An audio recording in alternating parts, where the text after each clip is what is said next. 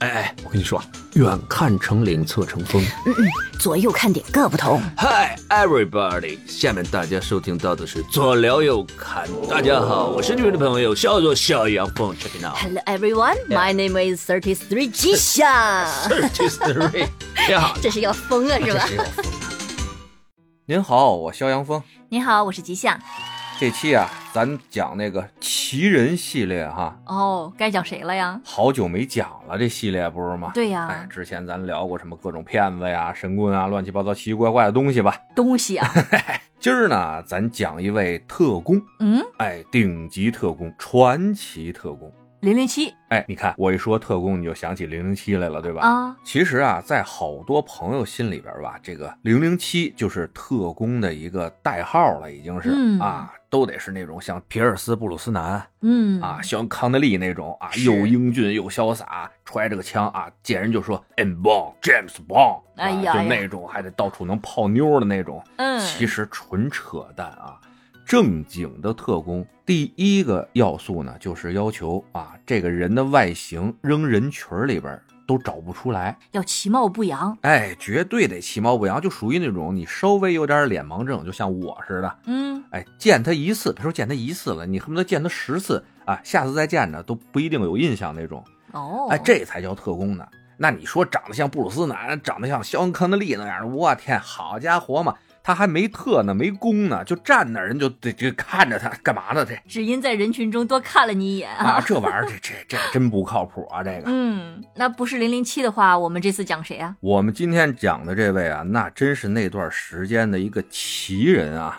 他呢，在美苏冷战最热烈的那个时期啊，最残酷的间谍战时期，嗯，他可以在这个克格勃和中情局两大顶尖特务机构之间啊反复横跳， 让天哪美苏两大帝国颜面扫地的这么一位神奇人物。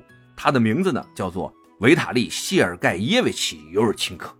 真长，哎，就这名儿啊，我背了好半天。我告诉你嗨，哎，我再说一遍啊，维塔利·谢尔盖耶维奇 ·尤尔钦科。这是碟中谍中谍吗？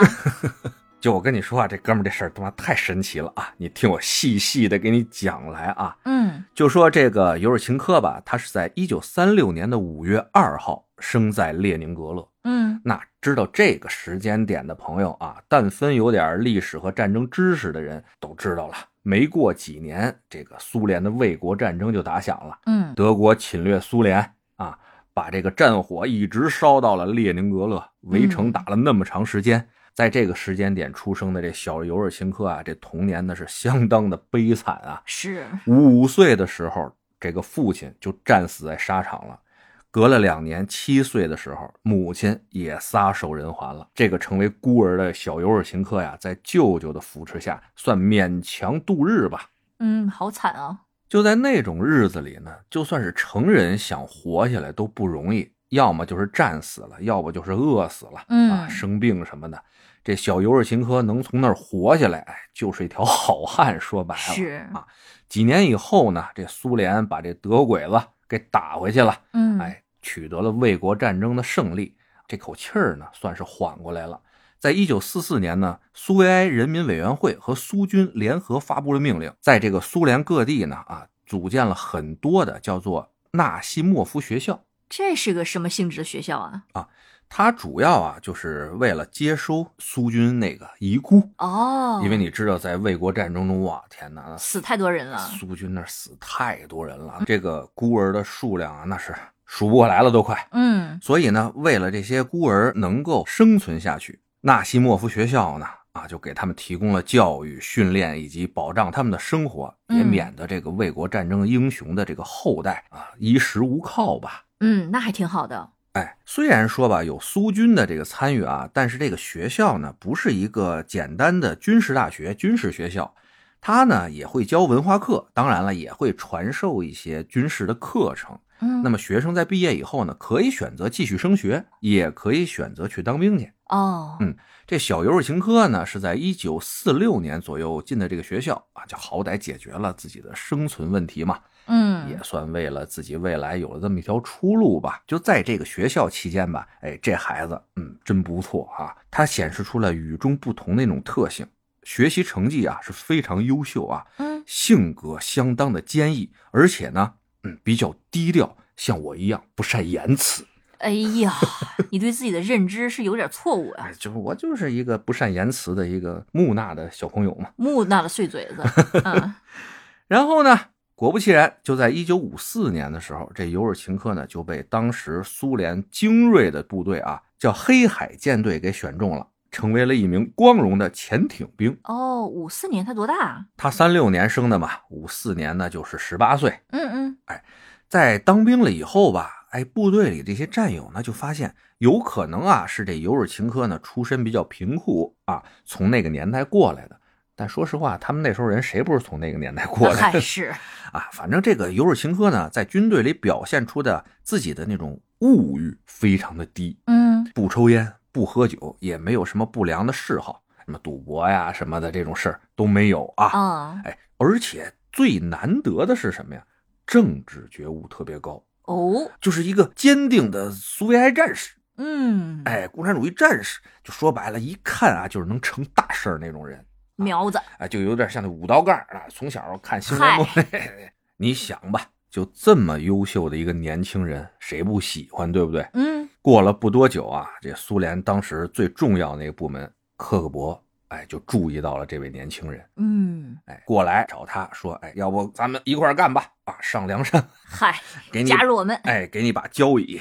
其实吧，这克格勃从他上一任的那领导人啊，杰任斯基那个时代开始，作为苏联的最重要的情报组织，他们呢就比较热衷于就是接纳这些啊遗孤，啊嗯嗯那种烈士的遗孤。嗯嗯这一方面呢，他们是希望能够给这些红军的烈属呢有一定的照顾；另一方面，你也知道孤儿对吧？哦，无牵无挂的，对，牵挂比较少，而且作为烈士的遗孤，他们的政治觉悟和信念更加的坚定。所以呢，有一段时间啊，这个克勃就被称为叫做孤儿禁卫军，啊，孤儿的比例是相当的大呀。哦，啊，再说回来，这尤尔琴科啊，他是在一九五九年的时候被吸入克勃的。你要知道，做特工这个工作吧，嗯啊、学习啊是一方面，但最主要的是什么呀？悟性啊，哦，属于那种师傅领进门，枪毙在个人那种。恰恰 嗨，就恰好咱这尤尔琴科就属于特有天赋的那种，嗯哎，很快融入了自己这个集体和自己这份工作里边。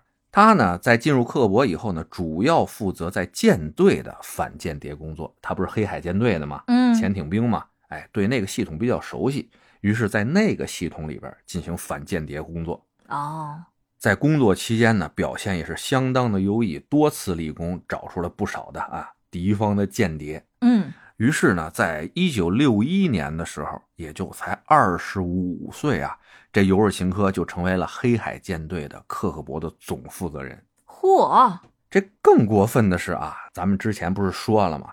这当特工啊，不能长得太精神啊，得其貌不扬的。嗯所以呢，在这堆特工里边，这尤尔琴科这小伙子吧，哎，不但优秀，他外形长得还不错，就远远的一看，这副音容笑貌呢，哎，有点宝相庄严那劲儿。 呵，这是什么形容这词？词儿天哪用！！哎呀，反正就特招人喜欢。很快呢，哎，他就得到了自己啊，哎，命中的贵人。他因为工作关系呢，跟前苏联的有一位将军就认识了。嗯就这位将军吧，我真是找了很多的这些地方啊、书籍啊什么的，我真的没找出来这位将军是谁。嗯，但我们能够知道的是，这位将军在当时的苏联那是位高权重啊，嗯嗯，认识这位将军以后呢，这将军说：“咦，小伙子，哎，相当的好啊，啊，哎呀相当的不错呀、抱上大腿了。哎，你看我这有一闺女，呃，哎，又狗狗又丢丢啊，肤白貌美，大长腿，对吧？呵，哎，正经的萨夫大美人儿，嗯，要不便宜你小子吧？嗨，哎，那尤尔琴哥呢说行啊，那爸爸您看得上我， 那我就从了吧。从此以后啊，这尤尔琴科更是平步青云啊，在一九六八年的时候，他就被派往了埃及，帮助当时的埃及军队训练海军。嗯在当时啊，你知道埃及也是穆斯林那边的嘛，嗯嗯哎他们呢跟刚刚建立不久的犹太国家以色列那是相当不对付。嗯哦，后来呢也打了几场仗，嗯但这个阿拉伯国家这个一团散沙的状态啊，他们的陆军正经让这个以色列打的是乱七八糟的。相比较起来，他们这个埃及的就是特掉链子的陆军，由这个苏联训练出来的这个埃及海军，那是让人眼前一亮啊！经常能够在对以色列的这种战争中啊，打出漂亮的胜仗。嚯，就比如是在一九六七年的十月二十一日，这个埃及的反舰导弹在十几公里以外啊，那是一发命中，直接击沉了以色列的一艘驱逐舰，叫做埃拉特号。你要知道啊，反舰导弹这种武器在原来从来没有使用过。这是刚刚发明出来没多久，装备这个埃及海军以后第一次使用，全世界也是第一次使用。嗯哎，说白了，埃及海军长脸了，拿下了这种武器问世以来的第一血。呵，那我们这尤尔琴科呢，凭借着在埃及的这种工作成绩吧，在一九七二年回国的时候啊，就被高升了，彻底的呢脱离了海军，成为了一名啊克格勃的高官。都变成高管 了哎，他还有岳父呢，你别忘了。哦，在国内待了三年啊，一九七五年的时候，成为克格勃高官的这尤尔琴科呢，就接到了一项重要的任务，被派往这华盛顿啊，担任苏联在美国大使馆的安全武官。哦，哎，不知道对于大使馆这个啊组织啊，嗯你是觉得是一个什么组织？他们就是一个住那儿的办事处哎，其实啊，除了一些外交的一些工作以外，每个国家的大使馆有一项非常重要的任务，就是收集情报。哦，其实说白了就是一个公开的特务机关。嗯嗯而在美苏争霸的那个冷战那段时间，全世界各地都有克勃的这个驻点在啊，嗯嗯，哪儿都有他们的这些特务。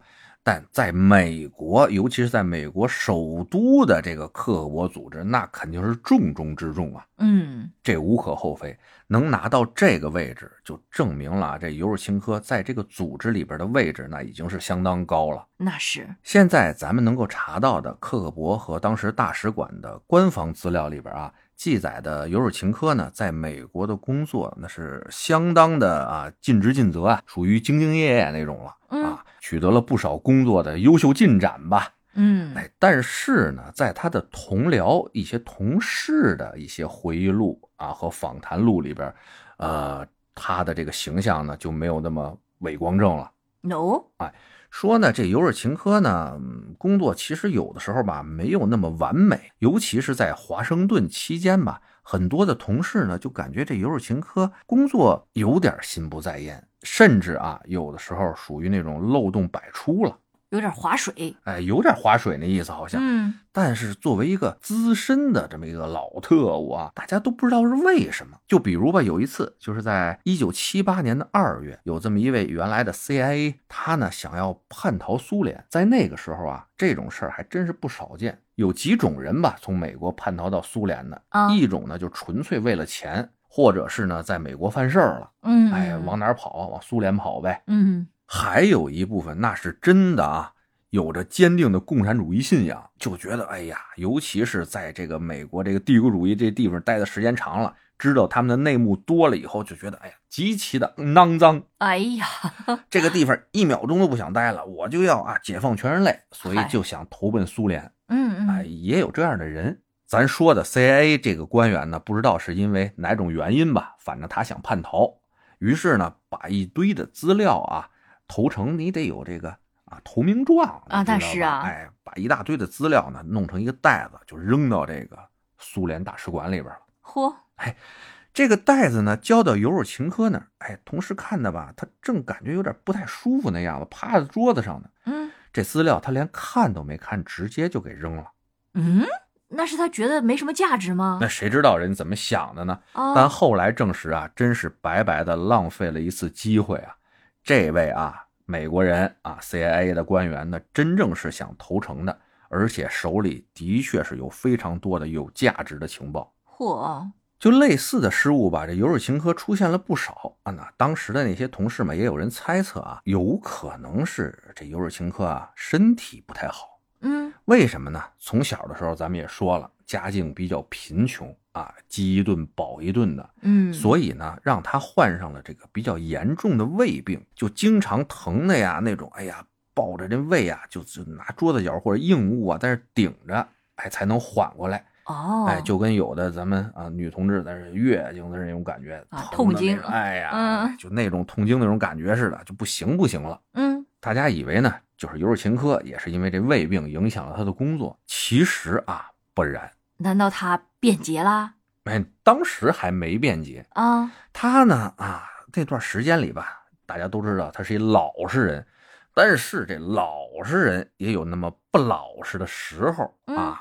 自己媳妇儿孩子都在苏联国内，自己在这儿独守空房的，哦，老怀有点寂寞了。嗯嗯，哎，于是呢，他就跟使馆的某位秘书的妻子有了这么点儿婚外情。呵，他原来是特工，嘿，可巧了，这位秘书的妻子原来也是位特工。嗯，你想吧，两位特工搞婚外情，这事儿谁能知道去？天哪，史密斯，哎，史密斯夫妇那劲儿了，嗯有点儿。就在这种爱情的滋润中呢，哎，五年时间很快过去了。在这五年的任期结束以后呢，这尤尔琴科回到了国内，回去以后就又升官了，直接呢升到了克格勃第一总局的次官，基本上现在说来吧，算是这个克格勃的前十的这种高官了嗯，啊，甚至美国人呢说他应该是能到前五的这种级别了。嚯，你就看他负责的主要工作是什么吧。他那时候主要负责的工作是北美的所有间谍都是由他亲自联络并且发布任务的。嗯，你想想，那他能够负责这方面的工作，可见其位高权重啊。嗯，事情呢，本来啊有可能就这么一直顺顺利利的进行下去了，但是啊，不出意外的话，那肯定是要出意外的。嗯，事情的转折点呢，是出在一位著名的苏联物理学家失踪的这个案件上面。哦，物理学家失踪，哎，这位物理学家的名字呢，叫做弗拉基米尔·瓦伦蒂诺维奇·亚历山德罗夫。呵，就跟你说，我要不然就不愿意讲什么什么苏联和这洋人这这名个，字也太难念怎了。么要了命了，就是啊，嗯就叫他亚历山德洛夫吧。嗯，哎，这位洛夫呢，这位洛夫，嗯，是当时啊苏联最著名的核物理学家，哦，在苏联啊基本属于那种国宝级的人物了。那必须的。哎而且在全世界呢，那也是享有盛名啊。嗯就核冬天这个词儿，你听说过吧？嗯，哎，就是他通过演算说呢，当时的苏联和美国拿出一半儿核武器就能毁灭整个全球啊，嗯不是说把地球炸裂了，而是出现核冬天的这种情况啊。具体怎么着我就不跟你说了啊，嗯，反正呢就是一个大牛逼人。那这种牛人他怎么会失踪了呢？说实话啊，到现在这也是一个悬案，哦，还没破案呢，这人就就是活不见人，死不见尸，就没蒸发了哎，人间蒸发了，这人就。话说啊，这是在一九八五年的三月，这洛夫啊去参加了一个当时在西班牙马德里啊举行的一个无核城市会议，嗯，就说白了，他不是提出了核冬天这个理念吗？嗯也让大家一定要重视起来，省得人类把自己逼向绝境嘛。嗯这种类型的会议，他参加的多了，大家呢也都以为这也是一次平平无奇的这种会议嘛。嗯，但就是在这个会议上面啊，完事儿以后，这个洛夫呢说就想在这马德里美丽的街头上面啊观光观光嗯啊，，自己溜达溜达，也不用人陪，自己走走。哎，这一走走失了。就没了。这人走丢了以后吧，包括在西班牙的啊，警方和这随行的人员都是一通暴找啊，就发现这罗夫的行李啊、钱包啊啥的都在房间里边，这人呢就人间蒸发了。嗯，找了一通没找着，这苏联可不干了。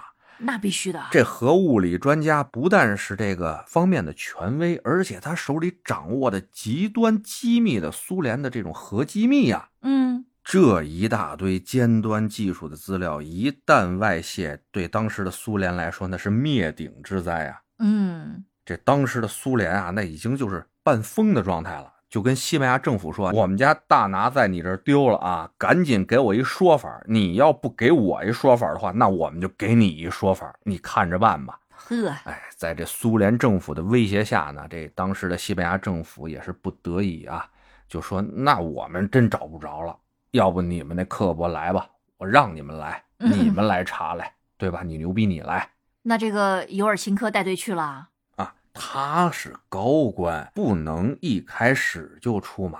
嗯，哎，虽然派出的呢也是刻薄的啊精锐特工，但是尤尔钦科这次没去。在这个刻薄的精锐特工们到达了西班牙马德里，调查了几个月以后啊，发回去的那种报告说了，这不赖西班牙人啊，不赖他们找不着，你们也找不着。呵，哎，这这找不着这事儿，但不是说找不着就完了，一大活人，一国宝级的科学家，对吧？哎，接到命令继续找啊，功夫不负有心人啊，终于呢，哎，找到了这么一点蛛丝马迹， 嗯，说这事儿呢，可能啊跟刺杀罗马那教皇有关，哎哦，可能把这科学家啊绑到那个意大利去了，呵，于是呢，就要再派人去意大利来查这事儿，因为时间过去了也挺久的嘛，苏联的高层就对这事儿相当的重视，不得已啊，得出王炸了。嗯我们这尤尔钦科，哎，就奔意大利去了，哦，这会儿知道下这个大猫了，哎，出大猫了啊，嗯得派高手去了。不过你知道，人意大利也是主权国家呀，对吧？那是啊，虽然是二战战败国吧，但是人也得要脸啊！你说派刻薄过来，你就派刻薄过来，那我们嗯面儿往哪儿搁呀？嗨，这时候呢，苏联就想了个辙，说什么呀？哎，苏联驻意大利那大使馆艺术品丢失，哦，无中生有，哎，说你们给找去吧，我们丢东西了，嗯，那这肯定找不着嘛。嗯，那苏联说：“你们意大利找不着，那就得派我们人过去帮助你们找找去了，嗨对吧？”哎，就以这个借口，让尤尔钦科带队去了意大利来寻找这科学家。嗯，这老尤啊，他带了一帮子精锐啊，来到了这意大利，一通翻吃，一通找，最后呢，哎，真有收获，得出了一个结论，就是说呢，这科学家丢失这事儿啊，跟意大利半毛钱关系都没有，嗨，就是那情报纯粹是扯淡。啊，那这结论出来了，就收队回国吧。临回国的头天晚上，这尤尔琴科说：“好不容易来到意大利了，听说他们这博物馆不错，我要自己出去逛逛啊！嗯你们该干嘛干嘛，想吃的、想喝的，自己就自由活动吧。”啊，哎，于是到了第二天准备回国的时候，大家都聚齐了，队长没在啊，尤尔琴科没在， 嗯大家就敲门去吧，以为他回来的晚，或者昨天有什么艳遇。嗯，哎，歇的晚了什么的，敲了半天没开门，最后找这酒店呢，把这门开开一看，没人，嗯，尤尔钦科消失了。那能去哪儿呢？是啊，你这么问，人家也这么问啊，啊，一通找吧，找了一天多，还是没找着这位，最后实在没辙了，赶紧啊向苏联国内汇报，说这不好意思，我们头儿丢了， 我们领导丢了。嗨，哎呀，这当时苏联那边都快疯了，这什么事儿啊？妈，找人 人没科找哎着，科学家丢了，丢了吗？去找科学家特工也丢了，这闹呢？这是黑洞，嗯这个不行啊，这个啊，于是发动啊，所有的人啊，全球的搜索啊，啊搜索这尤尔钦科，什么事儿都想到了啊。啊，各种什么被逮的呀，被杀的呀，啊，被怎么着拐卖的呀，嗯嗯嗯 都想到了，就是没想到他能叛逃。啊，这是真没想到，对呀、你想想他是什么出身，对啊呀，他在苏联国内是什么地位，对啊这有个家有孩子的，前途一片大好啊，对呀、没有任何理由他能叛逃啊，对不对？嗯，但这事儿要是不离谱，他凭什么上咱们今天这故事呢？对吧？嗯嘿，人家啊就是叛逃了，说白了，他哪边儿的呢？奔美国去了。哦，这事儿呢，咱得往前说。之前不是说他有严重的胃病吗？嗯，他就自己吧，就琢磨了，我这个胃病在这个国内，苏联国内这帮专家呀、医生啊，老跟我说就是简单的胃溃疡，但是哪有胃溃疡这么严重的啊？还经常有的时候呢，哎，咳嗽啊或者呕吐啊，还能呕吐出血来。火，这帮庸医指定是给我那个琢磨错了，再加上呢，他那亲娘啊，嗯也是因为胃癌死的，他就琢磨了这事儿肯定是不对啊，嗯嗯嗯他们误诊我，就跟现在咱们好多青年人似的啊，没事儿得了病不上医院不问医生，妈上网查去怎么哎治，是，人家这尤尔琴科就自己给自己就诊了断了，嗯，那他觉得自己这已经得了绝症了。哎呀，这个时候他就开始有那种哲人的思考了。嗯啊，我这那么大岁数了，我的前半生到底过的是不是我想要的日子呢？哦，那他想要什么日子啊？他们不都说我没有物欲吗？无欲无求嘛。我今儿啊就想挑战一下自己的软肋，哎，哦我要投奔那万恶的资本主义社会，去享受物欲的这个摧残去了。哦，金钱美女，哎，金钱、美女、比基尼，嗨，哎反正我都是要死的人了，是吧？去他妈的循规蹈矩，去他妈的什么信念理想吧，老子要为自己活一回了。嗯，有了这个想法以后啊，他就想方设法联系上了美国的大使馆啊，深夜打过去一个电话嗯，啊，那边也是一个工作人员接了。这尤尔钦科呢就说：“我现在要找你们这块级别最高的特工人员跟我通话，或者是负责人也行。”嗯，哎那种大使馆经常接到这种电话，在那个时嗨候，你知道吧？嗯有的没的。那边说您有事儿您就跟我说啊，没事儿您就挂了。这谁能信呢？哎，这个时候呢，尤尔琴科就是有那种老特工的劲儿就出来了啊嗯，啊，也不着急，就说呃，这位同志啊啊，R 五级别的事件你能处理吗？那边哈、哦，就那么一愣，说哦，这绝对不能是外行了啊。嗯，呃，说那您有这种级别以上的问题要沟通吗？他说是，找你们负责人去吧。哎，大晚上啊，赶紧把他们最大的领导给晃悠醒了，说这儿有这么一买卖，嗯嗯嗯，哎，您听听。哎，这领导啊，你睡得迷了马虎的，说心里话了，哎，你这要是不行的话，我他妈弄死你！嗯嗯接了电话，喂，谁？哪位啊？那边就说呢，哎，我呢现在是什么身份不能告诉你，但是呢，我可以把我的目的告诉你。我现在要投诚，我相信啊，你们也不会马上相信我的这个说法，所以呢，我现在告诉你们一个事情。就是你们所有的外交人员已经被苏联发明出的一种跟踪药粉，都已经撒上这种药粉了。嗯，你们的行踪已经完全在克格勃的掌握之下了。你们先去证实这个事情，我再给你们打电话。于是就把哦电话给挂了。有个投名状，哎，这事儿美国中情局查了几天以后，果不其然啊，查到了这种特殊的物质。于嗯，是就一帮人啊，天天就踪着那电话，就大眼瞪小眼的看着那电话，就等着啊。嗨，哎，说这人肯定有价值。几天以后呢，尤尔琴科又把电话打过来了，说我之前说的事情你们证实了吗？呃，那边说啊，证实了，您说的是没有问题的，嗯，我们也相信您投诚的这个诚意。那您有什么条件呢？咱来聊一聊吧。这尤尔琴科说呢，好，我条件有四个。第一呢，就是给予我以及另外一位女士公民的身份。嗯，并且保证我们的安全。第二呢，我要一次性拿到一百万美金，以及呢每个月七万美金的薪水。哦，第三呢，我现在呢应该是患有比较严重的癌症了，你们要全力给我治疗。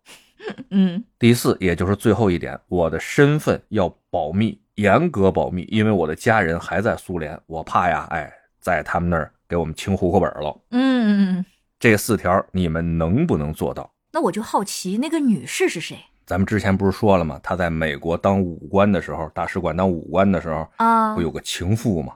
哦，就她，啊哎，一直对人家是念念不忘啊。哎嗯哎呀呀，，家花哪有夜花香？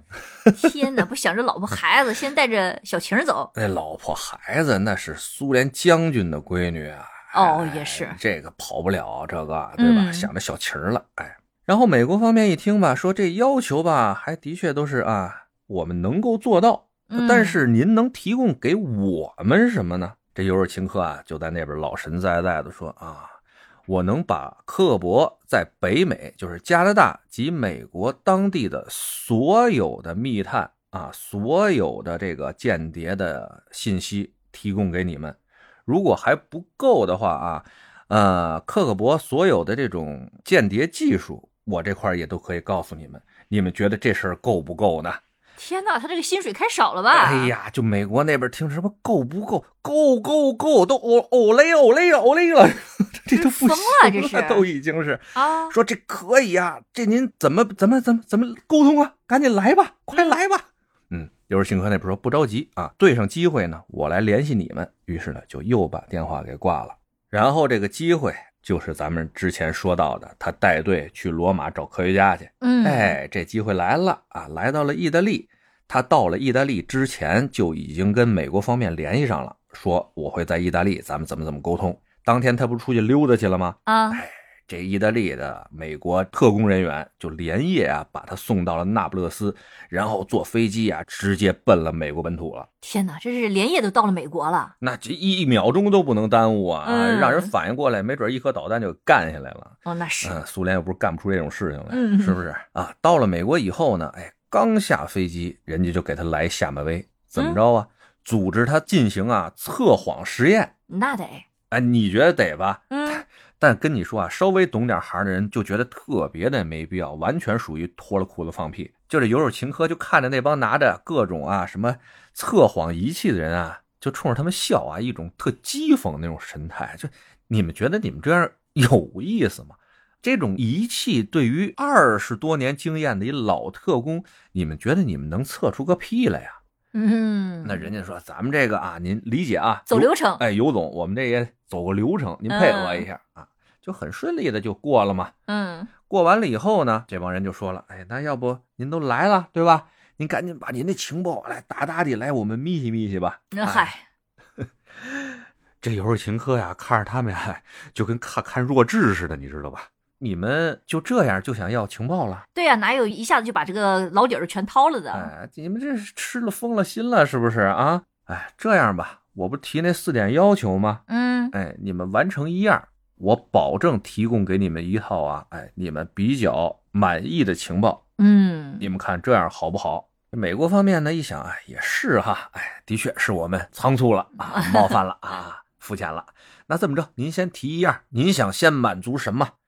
呃，那老尤就说了，我要女人，哎，啊，我要我那个情儿，我得找我那个情人去，他不是先治病去啊？哎，先不治病，啊呵爱情价更高，知道吗？嗯，当时她那情儿呢，已经随着自己的本家老公啊，已经到了加拿大那边工作去了。嗯于是呢，这个 CIA 就派了一帮探员，带着老尤就直奔了加拿大了，给这老尤啊找了间五星级酒店啊，开了个房。这老尤呢说：“你们把那个女士给我接过来吧，我们在里边要密谈一下。啊，政府给负责开房，哎，你们就旁边回避一下吧。”那这 CIA 那帮人说：“这不行啊，我知道你你们在里边聊什么呢，对吧？啊，啊万一你搞点什么奇奇怪怪的事情，对吧？这不行啊，那我们得有人在这儿待着。”嗨哎，，老尤说：“这我操，俩人约会，你们在这儿待人算什么呀？”那 CIA 就说：“要不这么着啊，我们人不在屋里待着，但是呢，我们安点监听设备，你们说什么我们也都能听见。”尤老师，您觉得这行不行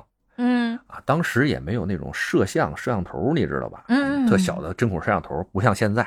这尤氏秦科一琢磨吧，这也是哈，哎，于是就行吧，你们该安安吧。他们就安了不少精密的那种窃听设备。嗯安完了以后呢，就把那姑娘啊给这老尤接过来了，他们就外面听着。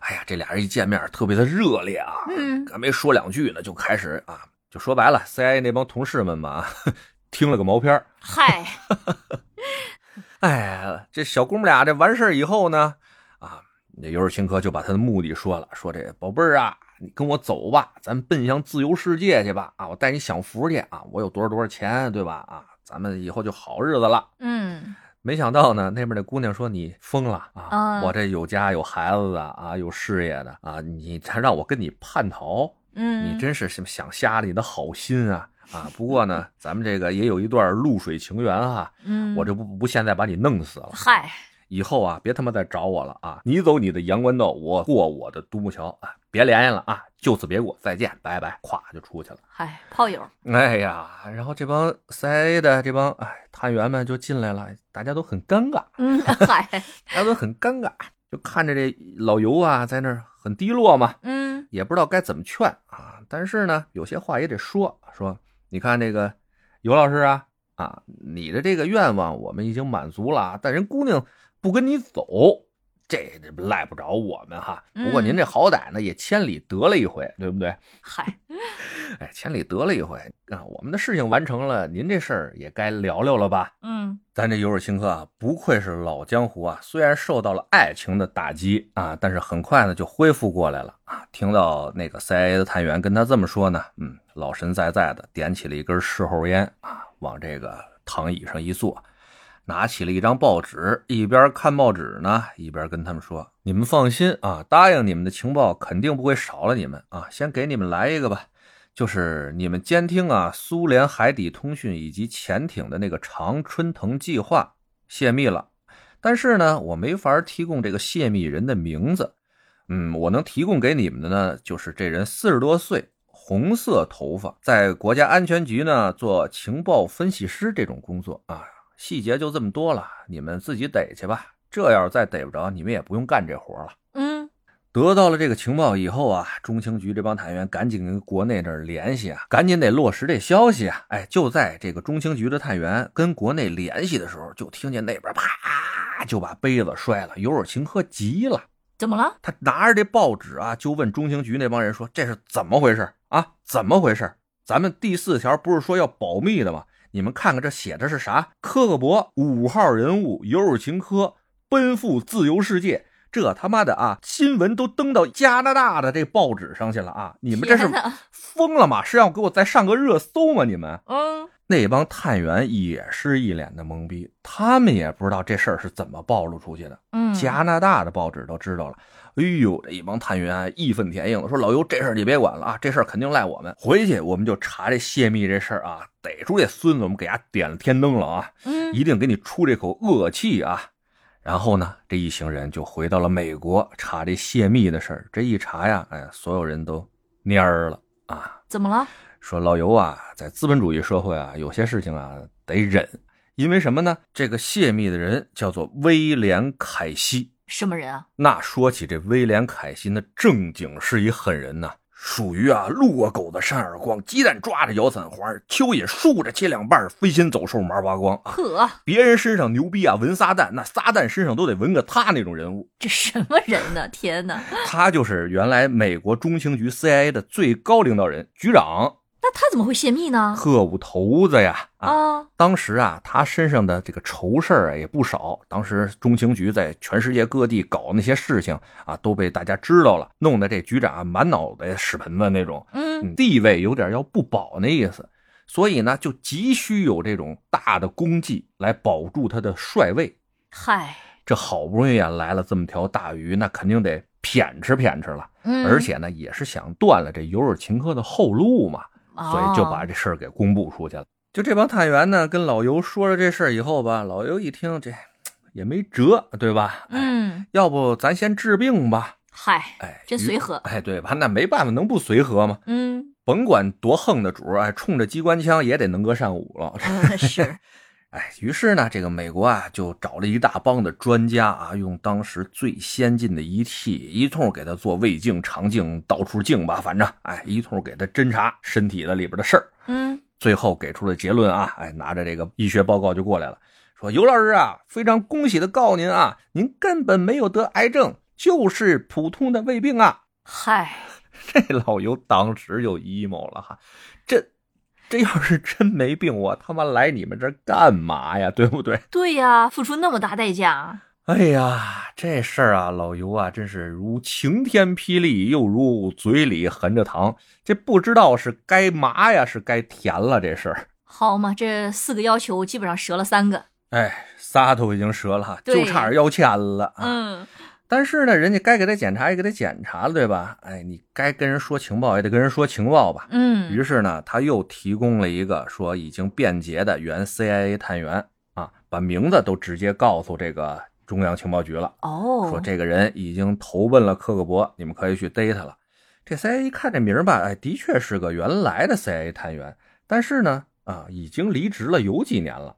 他在离职以后投奔这克伯去了，不过该抓就抓吧，哎，嗯也满世界逮这人，也算这个老尤提供了一个有用的情报嘛。老尤叛逃过来以后，两条比较重要的情报都已经被证实是真的了。以后啊，这 CIA 就更加重视这尤尔琴克了，嗯，派过来一个高官，叫做奥尔德里奇·艾姆斯。记住这个名字啊，这人后面有大事儿。哦，哎，叫奥尔德里奇·艾姆森，他呢专门来跟这个尤尔琴科对接他的这后面的一些情报的问题。嗯，但是啊，你后面的一些答应老尤的事儿，该什么一百万啊，哎，该每月的这个钱啊，都没给人落实呢。嗯，问了很久都没问出新的这种情报来。嗯，当然了，也不是说这美国真抠成这样啊，一百来万都不舍得给。对啊，本来呢是琢磨着啥呀？哎，这人反正也是癌症晚期了啊，能坚持几个月呀、对不对？一百万随便给，但后面这每个月七万美金的这薪水吧，这个有点费劲。嗯，你想想，他要是活个二三十年的话，当时他才四十多岁，不到五十岁啊，嗯嗯，那就是好几千万美金的这个巨款啊！这中情局的钱，他也不是大风刮来的呀。嗨，所以在这种时候呢，两边就开始斗智斗勇啊，想着呢怎么着从老尤这儿能够抠出点情报来。老尤呢就是不见兔子不撒鹰，不给钱我就不给你们说情报，嗯，两边就闹腾呗。啊，后来呢，这个中情局也琢磨了，说要不先让他放松点警惕吧，啊，先带他出去玩一玩，用什么资本主义的美酒啊、物质啊、美女啊腐化他一下，嗯给他伺候舒服了，他不就能说点儿了吗？嗯，就让这探员啊带着他上西海岸那边旅游去。可也就是这次旅游啊，让尤尔琴科又逮着机会了啊！趁着跟随他的探员一不留神啊，跑了啊！又跑了，这老特务又跑了，哎直接跑回苏联大使馆了。哦，你想，他琢磨着啊，找琴儿去，琴儿没答应他，说治病吧，本来也没病，要钱又给不出钱来，说保密也不给保密，妈的，老子不干了，老子回国找媳妇儿孩子去了。 嗯，哎，又跑回苏联大使馆去了。这美国方面一听着吧，嘿，你说这个虽然有点可惜啊，嗯，但是也就这么着吧，因为他们太知道这个苏联，尤其是克勃对那种叛逃人员会是什么样的一个待遇啊。嗯，就心里话，我们不用弄死他，哎，苏联自己就把他给弄死了。但他们千算万算就没想到，在这尤尔琴科跑回苏联大使馆三天以后，他们愣召开了一个新闻发布会。啊，这是什么骚操作啊？嗨，就在这发布会上啊，当着所有记者的面儿啊，这尤尔琴科就说了：“我当初啊，在罗马被绑架了啊，哦，绑架，哎，被绑架了。他们天天啊给我扎这个迷幻针儿，把我运回到美国以后呢，又给我注射这种砷化剂呀、啊，各种高科技与狠活就弄我。在我迷迷糊糊的时候呢，还让我签下了很多什么各种奇怪怪的合同。在我这个没有意识的情况下呢，有可能哈泄露了我们一些祖国的一些情报。但是呢，作为一个忠诚的苏维埃战士啊，我这个还是心向祖国的啊。虽然他们这个 CIA 那边用无耻的手段来对待我，尤其是啊那个最残酷的人，就叫做奥尔德里奇·艾姆斯啊，嗨， 他就没事就弄我啊，各种酷刑。但我终于找着机会，还是逃回来了。我要向全世界揭露他们的恶行。嗯，这招玩的漂亮，哎呀，那这时候皮球又踢回到中情局这边了，看他们该怎么解套了。嗯中情局这边呢，也赶紧开了个新闻发布会，说这个尤尔琴科先生啊，的确是真心实意的来投向我们自由世界的啊，嗯一定是苏联方面用了什么啊不择手段的这个阴谋啊，把尤尔琴科先生又逮回去了，他是受了胁迫才说出这些话的。嗨，哎，各位看啊，如果有机会再让这个尤尔琴科先生来到我们自由世界的话，他一定会改口的啊，一定会把原来这些话收回去的。嗨，嗯，他们就这么说了，他们也不相信尤尔琴科还敢来。嗯，但没想到的是啊，他们还是不了解这斯拉夫人的耿直，你知道吗？哎嗯就是硬刚。在中情局开完发布会的第二天，这尤尔琴科就一个人来到了美国国务院啊门口，召集了一大帮记者，冲着这帮记者啊，又把这个 diss 美国中情局这些话又说了一遍，就一人儿，一个 人，就这么豪横。哇，哎呀，抽的这美国中情局啊，那是真是没脸没脸的呀！嗯这事儿完了以后呢，这尤尔琴科就直接飞回到苏联去了。哎，没有升职，也没有降职，而且到了苏联以后呢，他们那边的领导人以相当高的规格啊来招待了这个尤尔琴科啊，说他是嗯国家的英雄啊，说我们那个苏联的好儿子又回来了啊，就这种。天哪，他是有怎样的一个三寸不烂之舌呀？反正吧，这事儿现在就属于一个罗生门了，公说公有理，婆说婆有理。嗯除了哪天这尤尔琴科自己说了，不过就他自己说了，咱就能信吗？是这东西不好印证。能他妈信一老个物的话吗？啊，嗯反正两边都各说各的。但是呢，这个事情啊，在一九九四年的二月二十一号有了一个较大的反转。嗯，美国中情局从他们内部逮出了一个最大的卧底，在这个中情局卧底了将近十年，给这个克格勃提供消息，出卖了整个中情局很多很多的情报啊，哦造成了无数的探员的牺牲。而这个最大卧底的名字，他就叫做埃尔德里奇·艾默斯，嗯，就是沈尤尔琴科那位。天哪，他是卧底！哎，这事儿就有意思了。哇哦，你想想，这尤尔琴科当初的叛逃有没有可能真的是苏联那边策划的一个阴谋？哎，来跟这个最大的卧底进行对冲、对咬，终归能保下一个来。